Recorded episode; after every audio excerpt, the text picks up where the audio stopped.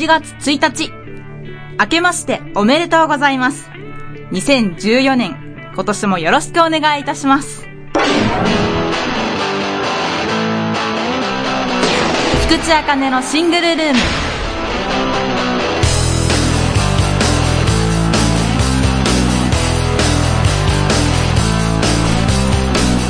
ようこそ、菊池の部屋へ。菊池茜のシングルルーム第19回放送。明けましておめでとうございます。パーソナリティ兼家主の菊池茜です。この番組は一人暮らしの菊池が独り言をぼやいたり、好き勝手語ったりするトーク中心番組です。改めまして、新年明けましておめでとうございます。2014年の幕開けでございます。アルファ様の番組様の中でも一番乗りの更新です。ほい皆さん、元旦はいかがお過ごしですか？ご実家でご家族とまったり友人たちとカウントダウン恋人と初詣？それぞれ素敵にゆっくり新年を迎えていたらいいなと思います。私はですね、自堕落すぎな年末と三が日です。毎年年末年始の過ごし方は変わらないんですけど、えー家族で過ごします。紅白とかはあんまり見ないかなでもあのカウントダウンは、あの、ジャニーズカウントダウンライブです。ジャニーズファンじゃないんですが、こういろんなグループが違うグループの歌を歌ったりしてくれるので、テンション上がりますね。で、新年を迎えたら、山形県の観光地でもある山寺に初詣に行きます。しかし新年早々、山の上にある立石寺まで登りきるほど叶えたい願いはないので、登山口付近の神社にお参りします。そして甘酒をタダでもらう。そんな感じで夜更かししがちなので、元旦はお昼まで寝て、お雑煮食べて、1月2日は初売りに行くって感じです。毎年こんな感じ。お正月を海外で過ごすっていうのもいつかやってみたいなでも家が一番ってやっぱりなるんですかね。さて今日は元旦らしい放送になるのか、全くならないのかって感じで、自由気ままなトークをしたいと思います。相変わらずな感じですが、今年もどうぞ、菊池茜を番組ともどもよろしくお願いいたします。それでは新年1回目、第19回放送始まります。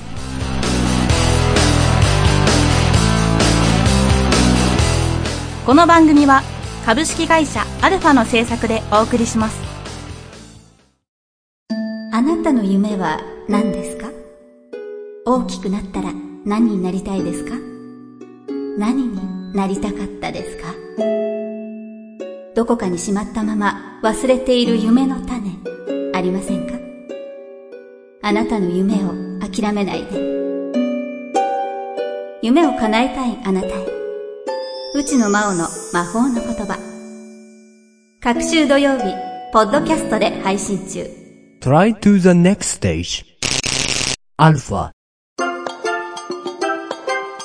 菊池茜のシングルルーム。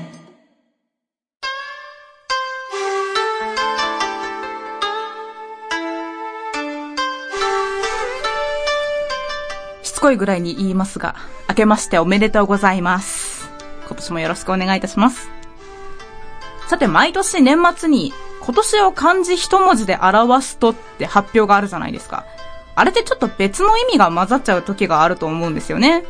例えば、今年を漢字一文字で表すと、楽ですって言われたら、その年が楽しかったのか、楽だったのかって具合に。なのでもっとわかりやすくというか、伝わりやすいように、一文字なんてちっちゃいこと言わないで言葉にしたらいいと思うんですよね。美味しいものいっぱい食べたオブザイヤーみたいな。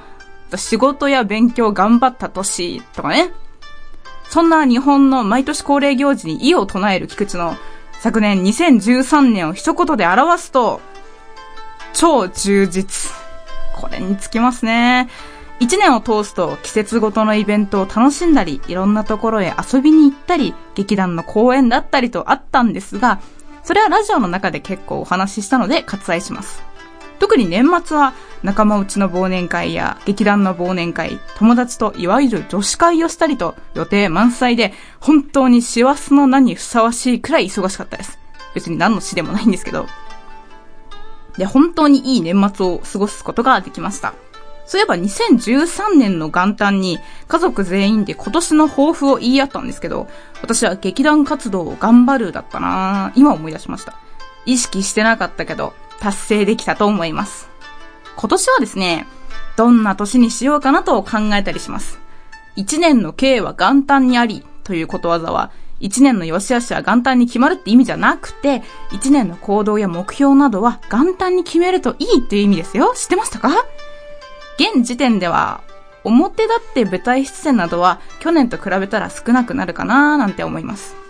役者としてだけではなく、もっと違う立場で自分の適性を伸ばしたり、劇団に貢献したりできるんじゃないかなと思いまして。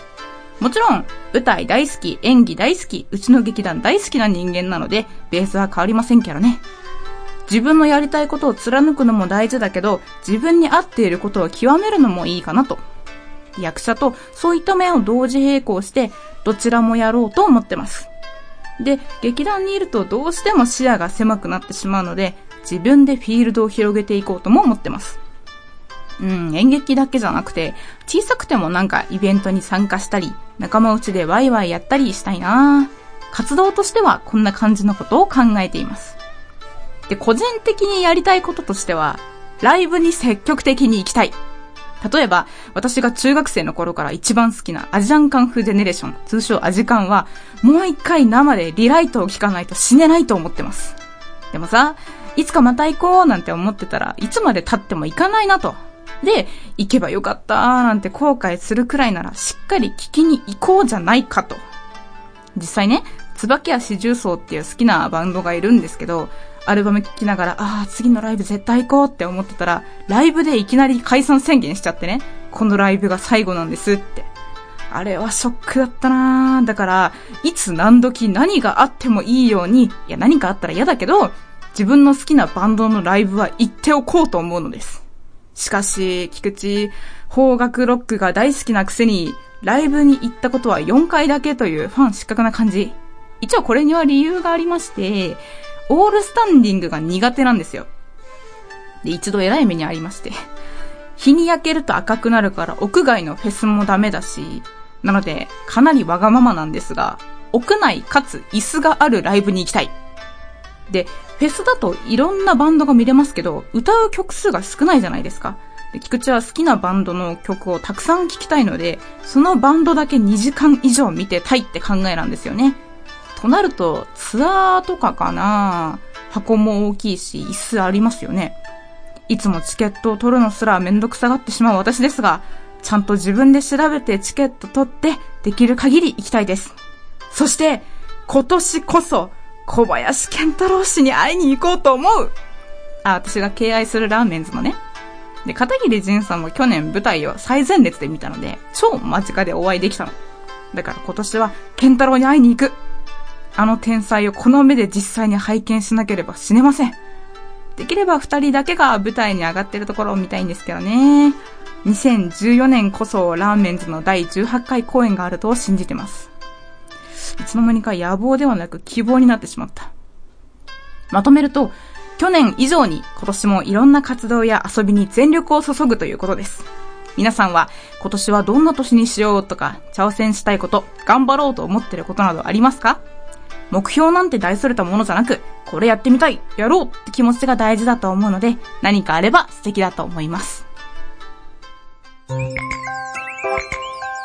シンプルでシングルなライフ。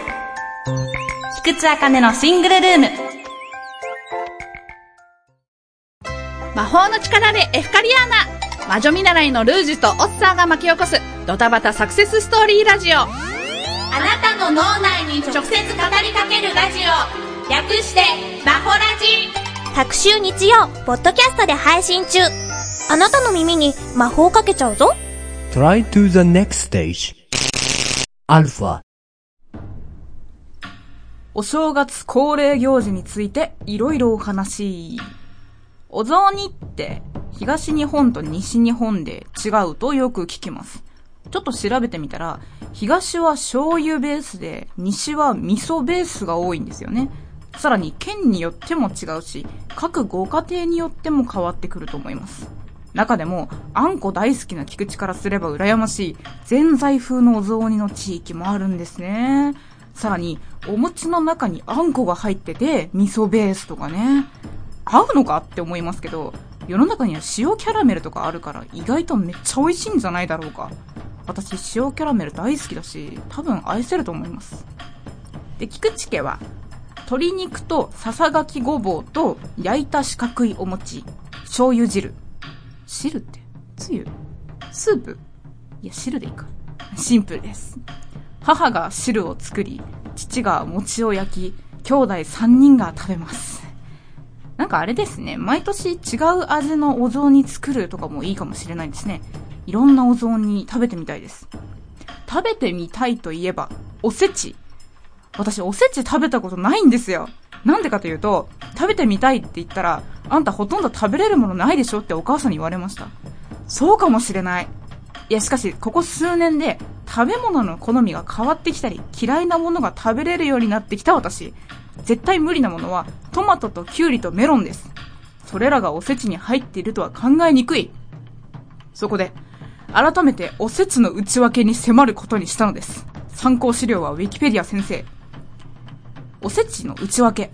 黒豆、伊達巻き、かまぼこ、数の子、栗きんとん、昆布巻き、タイやエビの焼き物、酢の物、里芋にか。うん。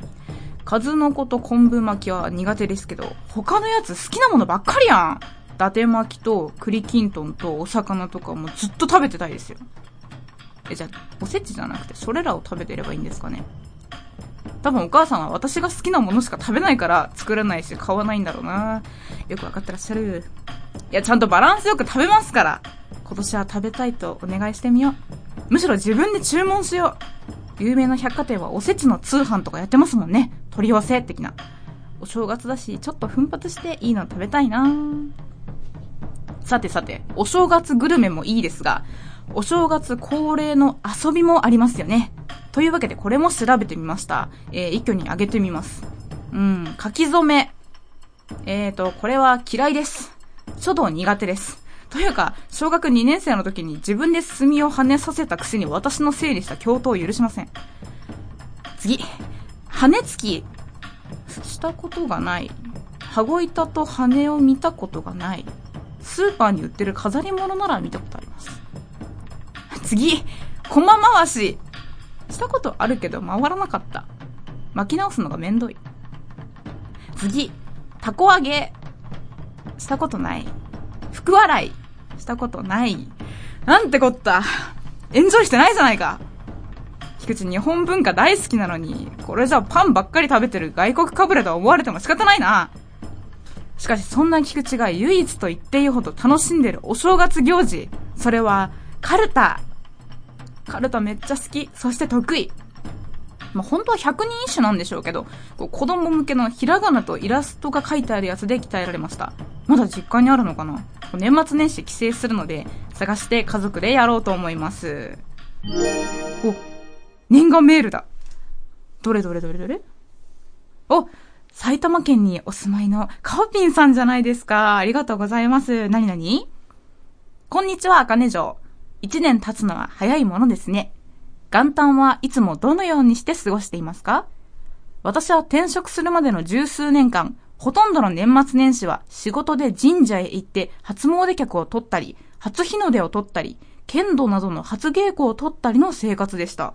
しかし転職して生活の変わった今でも初日の出の撮影は個人的に続けたいなぁなんて思ってます。皆さんは早速新年から舞台ですね。ぜひ私たちを笑い泣きさせてください。まずは一発ギャグで社長とリスナーの皆さんを初笑いさせてください。さあどうぞ。今年もよろしくお願いします。ありがとうございます、カウピンさん。え、新年5つ目のお便りでございましたね。え、元旦はオープニングで言っちゃいましたが、毎年家族で過ごします。ジャニーズカウントダウンライブ見て、年越したら初詣行って、元旦は昼過ぎまで寝て、だらだら起きて、何かしら食べてます。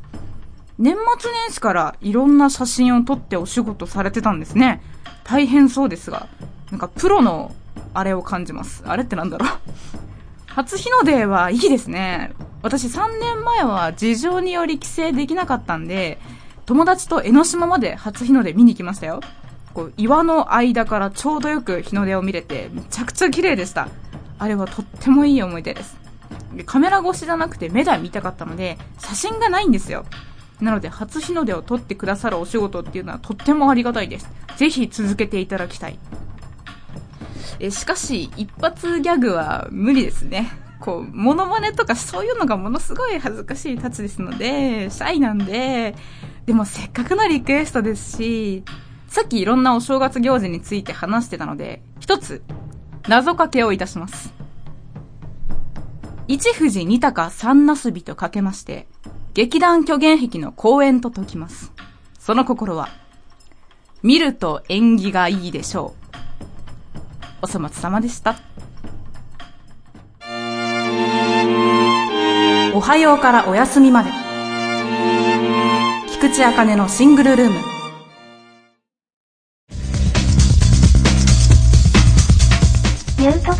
する。やってみた。かっこ笑い。アットミュート。初音ミクの曲からアニソンまで様々な楽曲を歌い手ミュートが歌います。時々ゲストも登場します。定期なので詳しい情報はアルファ公式サイトから。Try to the next stage. Alpha. さ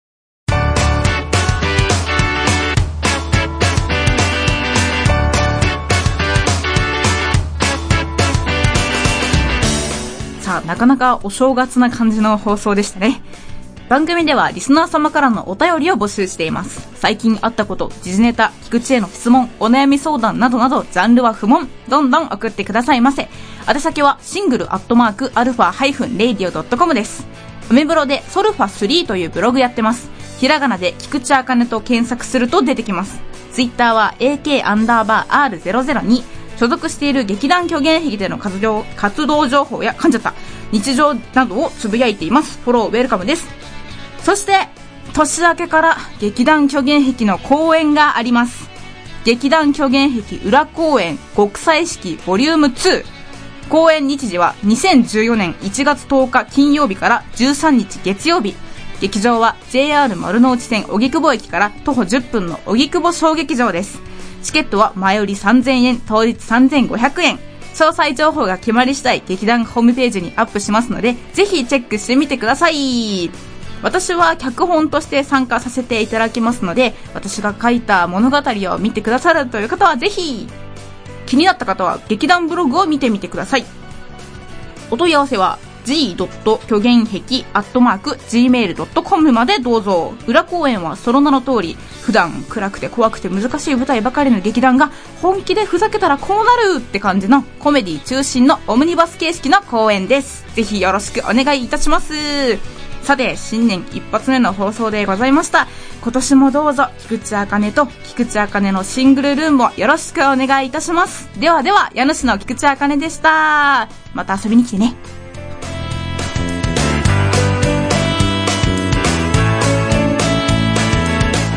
この番組は株式会社アルファの制作でお送りしました。